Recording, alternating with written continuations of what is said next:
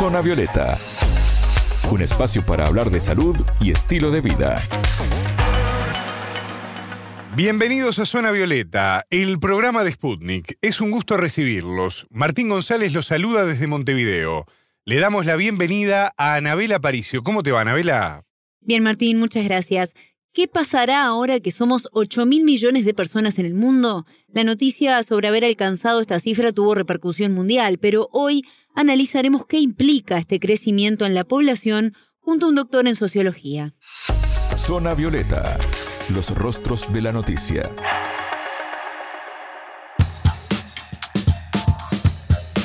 Damián nació el martes 15 de noviembre de este año 2022 en Santo Domingo, la capital de República Dominicana. Pesó 2,77 kilos y midió tan solo 35 centímetros. Él fue el bebé 8 mil millones porque su nacimiento significó que la población mundial llegó justamente a esta cifra.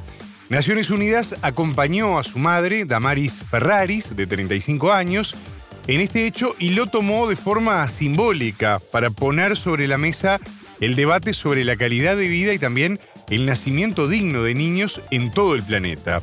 Y hoy nos vamos a centrar en este hecho y en esta cifra, Anabela. Así es, Martín, porque de los 8 mil millones de personas que habitan este planeta, el 8,2% vive en América Latina y el Caribe, es decir, unos 662 millones según datos de la CEPAL. Se estima que esta zona del mundo alcanzará su población máxima, de acuerdo a su capacidad, en el año 2056. Pero, ¿qué significa todo esto? Lo consultamos al chileno Eolo Díaz Tendero, doctor en sociología e investigador de la Universidad Estatal de O'Higgins. No es una sorpresa, ¿no?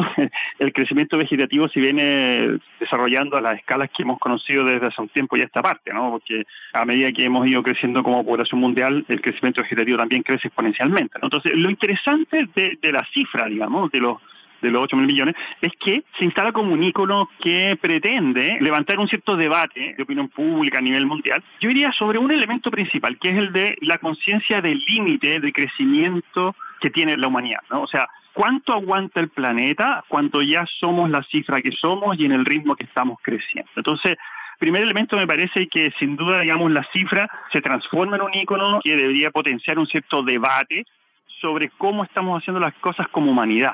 ¿No? Yo en, ese sentido creo que ahí hay un, tremendo, voy a ponerlo así, digamos, un, elemento positivo, digamos, de la cifra. ¿no? Lo que es complejo, más bien, tiene que ver fundamentalmente con los efectos que tiene en términos de carga de producción, de consumo, de bienes y servicios para el planeta, esta cifra, ¿no? O sea, en definitiva, desde los años 60, cuando ya se tomó conciencia que había un cierto límite de expansión de las dimensiones de la Tierra, se, tomó conciencia de las dimensiones de la Tierra, existió, digamos, cierta preocupación de hasta dónde da esto, ¿no? Cada año, de hecho, nosotros tenemos noticia del agotamiento de los recursos que la propia Tierra produce para sustentar la vida en la propia Tierra, ¿no? Y eso cada día están siendo máximo. Entonces yo diría, por un lado me parece que es positivo, digamos, esta cifra, de dar a conocer esta cifra en términos de que marca este hito de conciencia de cuántos somos y los desafíos que eso implica, marca este límite hasta dónde podemos seguir creciendo, y me parece que es negativo en términos de que el debate sobre cómo nos organizamos como humanidad no tiene muy buenos resultados, digamos, ¿no? Por estos días está la, eh, hay una, una gran cumbre sobre el medio ambiente que no sé si ha tenido tan buenos resultados o las anteriores han tenido buenos resultados. Entonces, si bien existe este requerimiento de conciencia, no sé si existe la toma de decisiones eh, asociadas a eso, ¿no? Y tal vez los esfuerzos que se hacen lo hacen países que tienen poco impacto, digamos, en este agotamiento de las condiciones de crecimiento de la humanidad, ¿no? Naciones Unidas proyecta que en el año 2037 la población mundial llegará a los 9 mil millones y el aumento se concentrará en los países de ingreso más bajos, principalmente en África subsahariana. Sí, Martín, y esto plantea todo un debate, pues eh, el aumento de la población es consecuencia, entre otros aspectos, de la esperanza de vida por mejoras en la salud pública, mejoras en la medicina, la nutrición y la cantidad de nacimientos en algunas partes del mundo. Aunque el bienestar y la buena calidad de vida no está presente en todos los países.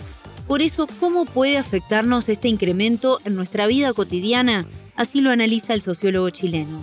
La muestra más específica tal vez viene con un ejemplo muy concreto, ¿no? Hay un conflicto hoy día entre Rusia y Ucrania y los efectos de la baja de producción tienen, digamos, eh, consecuencias muy directas y concretas acá en América, en América Latina y en todo el mundo de un modo impactante. Eso significa que estamos en un equilibrio en términos de lo que producimos como humanidad y de lo que necesitamos para consumir como humanidad. Por lo tanto, mientras más eh, crezcamos y sigamos creciendo este ritmo, más evidentes van a ser estas crisis, ¿no? Vale decir, más efectos profundos van a tener estas crisis que se dan eh, de vez en cuando en la humanidad. Entonces, el punto está en que estamos en un nivel de equilibrio precario entre el nivel de producción que tiene la propia capacidad del hombre y, y la tierra para satisfacer las necesidades de esta cantidad de millones de personas que estamos habitando en el planeta, ¿no? Y por lo tanto, los equilibrios van a empezar a ser más precarios, en definitiva, ¿no? Las situaciones de crisis van a ser más impactantes, ¿no? Y eso no, va a tener, eh, a diferencia de otras crisis, digamos, que uno puede haber vivido, va a tener efectos muy concretos en el consumo cotidiano. En el caso de América Latina, en el caso de Chile en particular, el consumo de aceite, ¿no? Significó que subió el precio, ¿no? Y por lo tanto se encareció el coste de la vida y subió la inflación y eso produce efectos en el ámbito de la política, ¿no? Y por lo tanto, este, este equilibrio precario termina siendo mucho más cotidiano, en definitiva, a propósito de los niveles en que estamos llegando, este, digamos, voy a ponerlo así, digamos, esta balanza entre la capacidad de producción que tiene la humanidad en su relación con la Tierra y los requerimientos para satisfacer, digamos, las necesidades de sobrevivencia de la humanidad. ¿Podemos hacer algo al respecto para mejorar la situación o minimizar daños? Sobre este tema, Díaz Tendero también nos indicaba lo siguiente yo soy un poco pesimista en torno a, las capacidades de la humanidad de ponerse de acuerdo. ¿ah? Yo creo que el sistema internacional no está dando abasto digamos, para aquello, claramente. No, no, el sistema internacional está en, crisis desde hace un tiempo.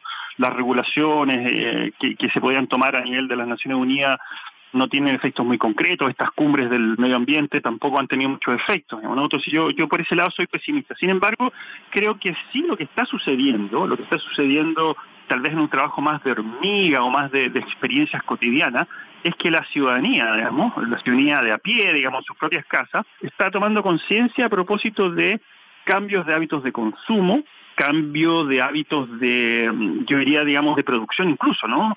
Por lo menos en, gran parte de América Latina se está incrementando mucho los cultivos en eh, pequeñas zonas o las pequeñas huertas familiares, ¿no? Incluso en el caso de Chile hay, hay programas públicos que apoyan eh, estas huertas eh, vecinales, en donde espacios que antes eran destinados a jardines hoy día se destinan a la producción de alimentos que son producidos comunitariamente y que producen este doble efecto, digamos, ¿no? Depender menos de, de otros, de las grandes cadenas, pero también enlazarse y generar comunidad más territorial. Entonces yo creo que, como decía, digamos, por el lado, digamos, internacional y de macroestructuras, digamos, políticas, la cosa no se ve bien, aunque hay acuerdos, pero no, se ve bien. Los grandes países que están produciendo eh, estos desequilibrios no han tomado medidas acorde a los límites en que estamos. Sin embargo, la ciudadanía se empieza a instalar, las nuevas generaciones sobre todo, empiezan a tener una conciencia de ese límite mucho más incorporada. Incluso en el caso que yo conozco en varias partes, con una cierta decisión bien explícita de no tener hijos, ¿no? lo que implica, digamos, tomar la decisión de no tener hijos o de aplazar lo máximo posible esa decisión en términos justamente de una no de una conciencia genérica de que no quiero tener hijos, sino que tiene que ver directamente con lo que está pasando en el planeta. También consultamos al especialista si basta solo con bajar la natalidad o si es necesario aplicar más medidas ante este panorama. Es una parte que también es, bien difícil de controlar, digamos, se pueden poner incentivos, digamos, pero al final ahí hay un elemento de decisión personal y personalísima. Sin embargo, creo que también está vinculado con otros elementos, que justamente mejorar, yo diría, los estándares de cuánto producimos, ¿no? Voy a ponerlo así. El estrés de producción que tiene el planeta para alimentar a la cantidad de población que hoy día somos, tal vez podría ser menos si se produjese de un modo más pertinente a los requerimientos reales de la sociedad.